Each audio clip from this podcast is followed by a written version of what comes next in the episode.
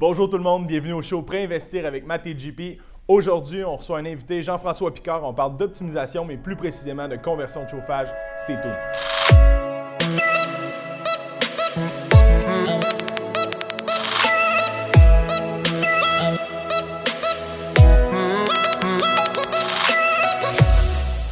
Bonjour tout le monde, bienvenue au deuxième podcast de Prêt Investir avec Matt et JP. Cette semaine, nous avons la chance d'avoir avec nous Jean-François Picard. Salut les gars. Donc Jean-Philippe Paradis, courtier hypothécaire chez PMML. Mathias Sachet, courtier hypothécaire. On va parler d'optimisation, plus précisément de conversion de chauffage. Mais avant de rentrer dans le vif du sujet, j'aimerais laisser la, la parole à Jean-François pour te présenter en, en quelques minutes. Yes, bonjour tout le monde. Jean-François Picard, investisseur immobilier à Québec depuis 5 ans, entrepreneur général, entrepreneur en électricité euh, depuis quelques années. Et on se spécialise vraiment dans la conversion du système de chauffage. Super le fun à faire pour nous autres. On le fait aussi pour nos propres blocs. On a commencé à acheter des immeubles, moi et mon associé en électricité depuis deux ans, dans l'optique de, de- de convertir. On cherche juste des immeubles à convertir. Donc, on s'est développé une belle expertise. Là. Euh, On a pu faire nos, nos tests dans nos immeubles et euh, on a appris surtout à bien négocier avec, euh, avec les locataires. là. Donc, c'est vraiment notre force, faire des conversions euh, compliquées et On va, négociées. on va en parler plus tard parce qu'on va parler de chiffres à- vers la fin, puis on va parler de négociation aussi, qui est le, le nerf de la guerre. Absolument. C'est là que ça se passe. Et ce que j'aime de Jean-François, pourquoi il est là, bon, techniquement, il sait très bien faire le travail en tant qu'électricien, mais il a aussi la casquette d'investisseur immobilier. Donc, euh, il dit ce qu'il fait. Donc, euh, les, les- les- les- les- les gestes suivent euh, ce que tu dis. Donc, c'est pour ça que Jean-François est là. Il y a plusieurs casquettes qui vont pouvoir euh, euh, nous aider aujourd'hui, nous éclairer. Là, si on peut parler d'optimisation. Ouais. Parce que les gens sont. Bon, des fois, l'optimisation, c'est un peu euh, nébuleux. Qu'est-ce qu'on peut faire, qu'est-ce qu'on peut pas faire? Tout le monde regarde ça aujourd'hui. Quand on regarde un immeuble, on veut regarder le potentiel qu'on peut en tirer de cet immeuble-là. Euh, on va regarder euh, soit l'ajout de, de lockers, euh, le stationnement, euh, diminuer les coûts euh, directement des dépenses de l'immeuble, augmenter les revenus. Tout ça, c'est de l'optimisation. Par contre, le chauffage en est une, puis est une la plus importante à mon avis. C'est la dépense la plus grosse tout le temps. là. Exact. Et comme vous le savez, avant qu'on qu'on- qu'on parle de, de conversion, euh, le revenu net d'opération, donc revenu, dépenses normalisées, revenu net d'opération, valeur économique, donc c'est les chiffres qui parlent dans le multilogement. Euh, dans, le 4 et moins, c'est plus la valeur marchande. Dans le 5 et plus, c'est la valeur économique. Donc, aussitôt vous touchez aux chiffres, on vient changer la valeur économique. C'est très bon, ça. C'est vrai. Parce que souvent, les gens qui me disent Hey, Moi, j'ai une conversion de chauffage. J'ai un client qui me l'a dit avant-hier. J'ai une conversion de chauffage à faire dans un 4 logements. Ça n'aura pas le même impact que dans un 6 ou un 8. Absolument. Fait que c'est vraiment important de le savoir parce que les chiffres parlent dans le commercial. Comme tu dis, revenu d'opération. On a plusieurs euh, points qu'il faut regarder là, dans le multilogement. Effectivement. Donc, si le propriétaire, en date d'aujourd'hui, a des coûts de chauffage, on peut faire une conversion. Ça veut dire quoi une conversion? C'est remettre les coûts aux frais du locataire. Mais comment on fait ça, Jeff, concrètement? Dans le fond, c'est simple. Euh, On installe des, des- convecteurs, on met des, des machines qui sont belles. En plus, les locataires aiment ça. Ça donne un beau look le vieux calorifère de fonte. Très confortable pour le locataire aussi, très performant comme machine. Donc, la- le bel avantage, c'est qu'on vient réduire le coût global de chauffage de l'immeuble. Parce que chauffer au mazout, le même immeuble va coûter beaucoup moins cher en énergie. Donc, on pense qu'on va refiler une facture d'un montant X au locataire. Non, elle va être plus basse. Donc, ça l'aide à la négociation, ça aussi. Et est-ce que tu peux déjà dire au locataire, voici la- facture d'hydro, d'électricité ou de chauffage va être de X, compte On tenu est capable de faire une 4,5. estimation. Là, on a des documents avec Hydro-Québec, des estimations avec l'année de bâtiment, vu les, les isolations qui sont différentes. Donc, une belle estimation assez précise de ce que ça va leur coûter en maintenant ça à 21 degrés. Et là, on leur explique qu'ils peuvent aller, ils peuvent chauffer plus. On, on les éduque aussi. On leur explique que s'ils chauffent intelligemment puis qu'ils baissent la température un petit peu quand ils sont pas là, ils vont sauver aussi des choses. Mais là, on parle de ça, c'est super beau. Là. Moi, je, je trouve ça cool, c'est le fun qu'on parle, mais tu regardes quoi quand tu magasines tes immeubles? Parce que les gens là, à la maison, ils ne savent pas vraiment là, quoi regarder. Ils sont, ouais, euh, on va parler de granules, mazout. Ouais. Spécifier un peu. Bizarrement, les gens là, ils essayent que tout soit déjà correct puis que la- les dépenses ne soient pas trop hautes parce que là, on veut que l'immeuble vale le prix qui est demandé, mais c'est un peu l'inverse en réalité. On veut que la dépense d'énergie soit la plus haute possible. Mais fond. là, tu es en train de dire quelque chose de gros. Ça veut dire qu'on serait obligé de sortir plus de mise de fonds pour un immeuble qui a une oui, conversion à faire. beaucoup. Beaucoup au départ, mais ça, a l'avantage parce qu'on va aller la rechercher rapidement au refinancement. Je préfère un 6 qui a 10 000 de dépenses d'huile qui a 6 000 de dépenses d'huile. Le levier est supérieur. La négociation va être plus facile aussi parce que, veux, veux pas, à cause de ça, la valeur économique est plus basse. Donc, on a un levier de négociation. Par contre, transférer ce- cette dépense-là dans la colonne des revenus nets est assez facile, surtout si vous nous engagez. on, réussit à 100% toujours avec les locataires à avoir un oui. Donc, très, très facile de la faire changer de colonne. Et très intéressant d'acheter quand il y a une grosse dépense. Et est-ce qu'il y a des choses que tu ne peux pas faire? Tu, verras quelque chose dans un immeuble, là, puis là, tu dis, techniquement, je ne peux pas convertir ça. C'est pas arrivé. Euh, y a, des fois, ça va coûter plus cher, exemple, un immeuble en béton, on a vu de la brique à l'intérieur, plus compliqué pour nous, mais c'est juste nous qui va sacrer un peu pour faire la job. Le prix va être un petit peu plus cher, mais le gain est toujours, euh, en vaut toujours la chandelle.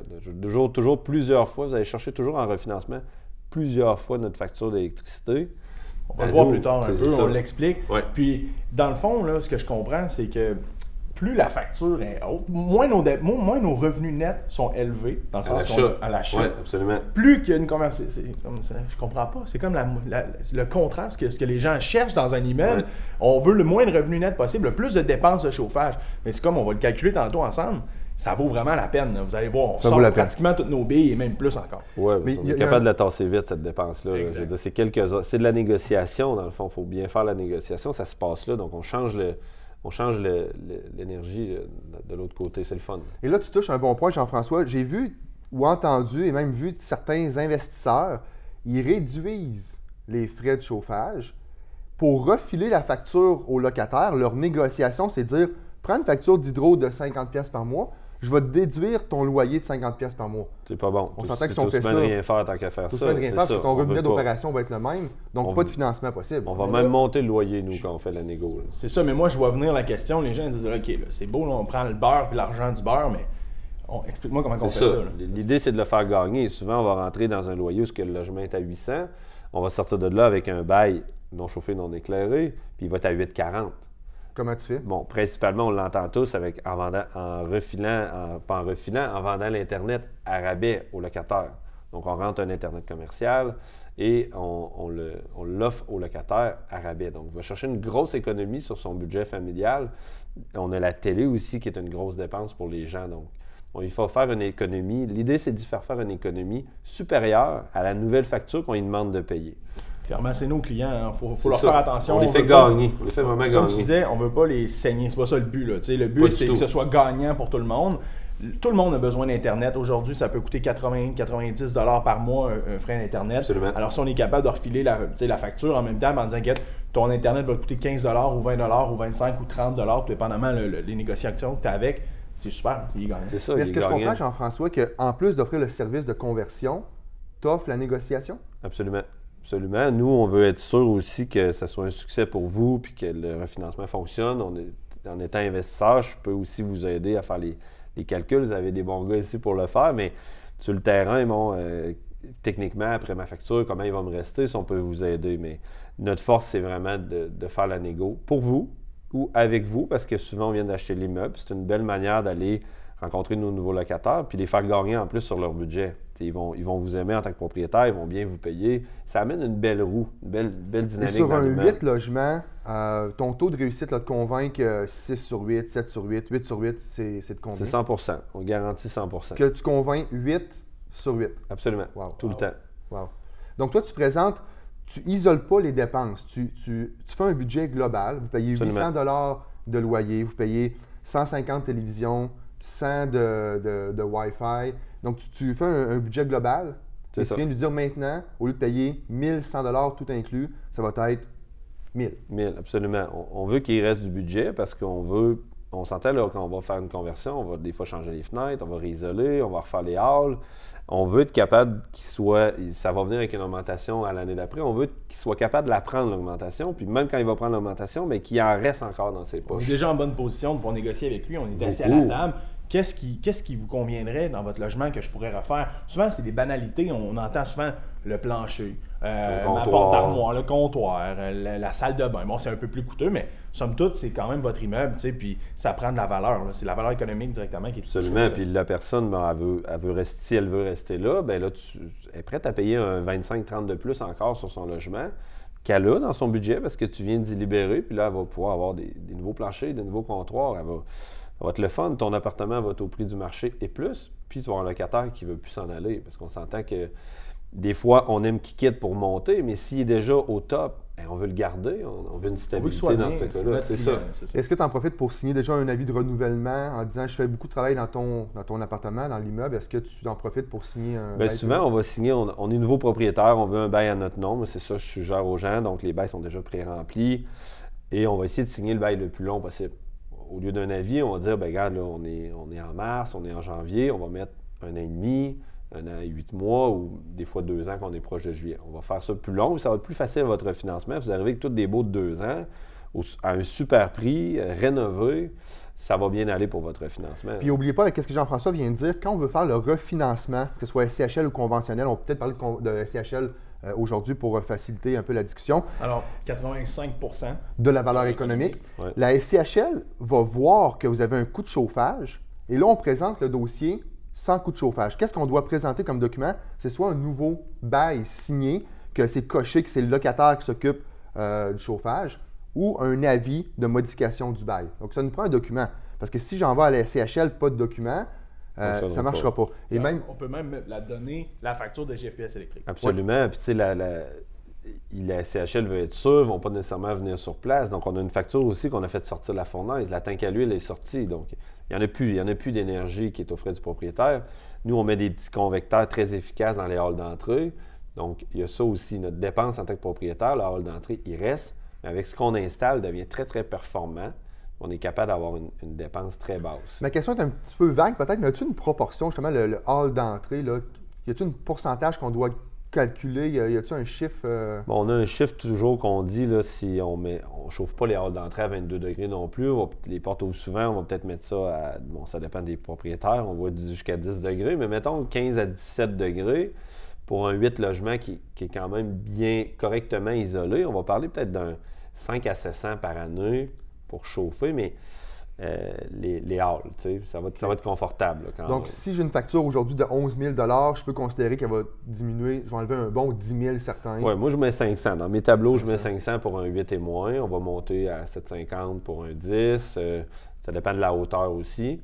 Fait que c'est ça. Ça- C'est le fun. C'est le fun à jouer dans le fichier. Puis, euh, Est-ce qu'on rentre dans, dans la question qui fait mal?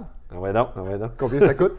Comment ça coûte? Bon, ça, dépend. Je vais vous sortir un chiffre quand même. parce que je me le fais demander beaucoup. Puis là, bon, souvent, on a juste vu une fiche. On est 10 heures le soir. On veut savoir combien ça coûte.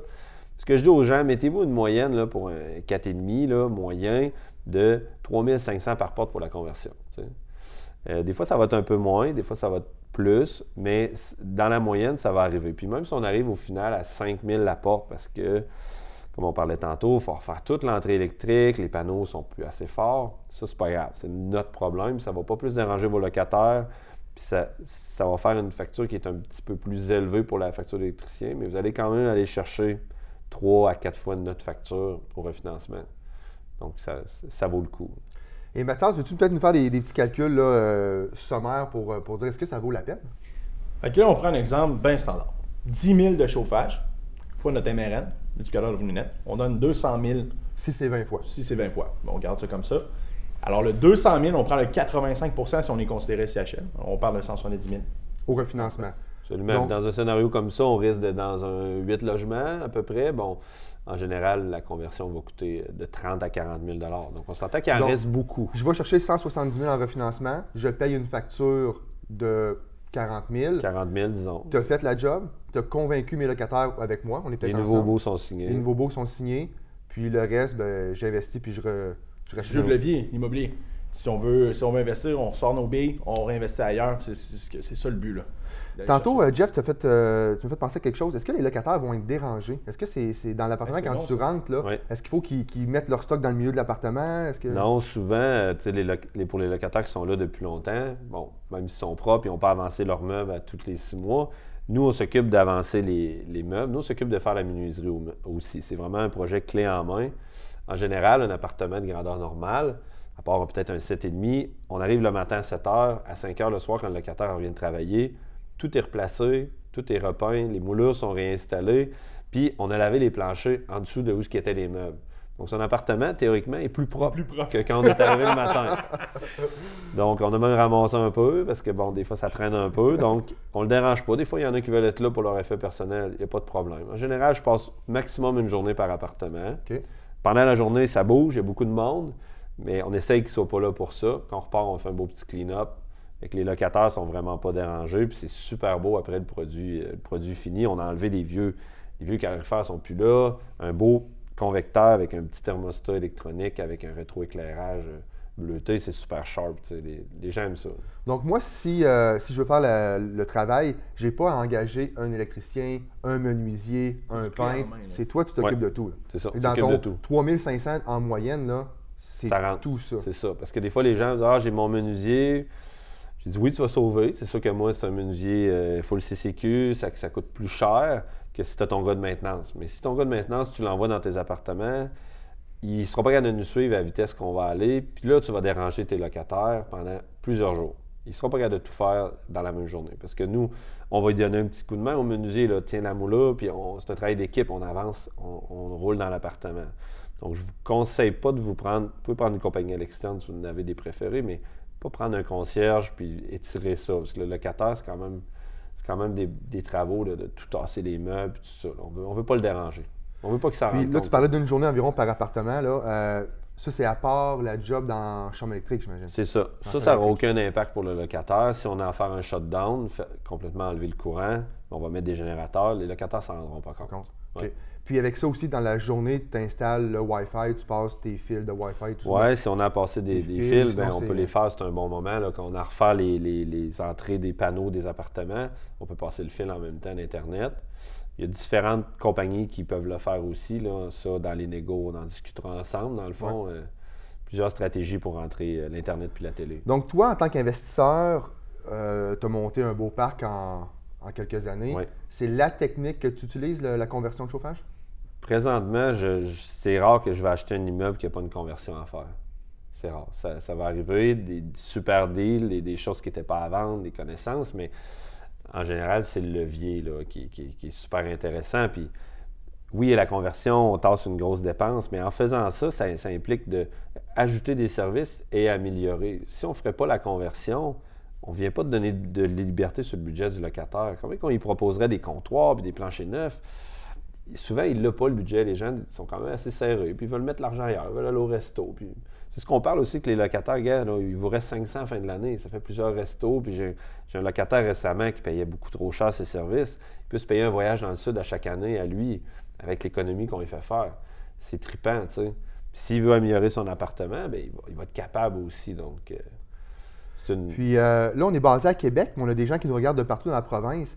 Euh, Est-ce que tu as une connaissance? Est-ce qu'il reste beaucoup d'immeubles à Québec, à Montréal, à Drummond, à Sherbrooke? Est-ce qu'il en reste beaucoup des, des immeubles à convertir? Au Québec, on a beaucoup de mazout encore. On en a pour plusieurs, plusieurs années euh, à avoir à, à en faire. Puis, bizarrement, si vous cherchez sur Internet de conversion, vous allez voir les autres compagnies d'électricité qui en font. Qui en font comme nous, c'est rare. Les gens, quand un électricien vend une conversion, il vend de convertir un système, exemple, au mazout vers le gaz naturel ou du mazout vers l'électricité, mais aux frais du propriétaire. Ce qui fait, ce qui fait tant qu'à moi, pas de sens. Si on passe du mazout au gaz naturel, on va sauver peut-être 20-25% de dépenses. C'est le fun, mais c'est peu. Ça ne te fait pas un levier suffisant.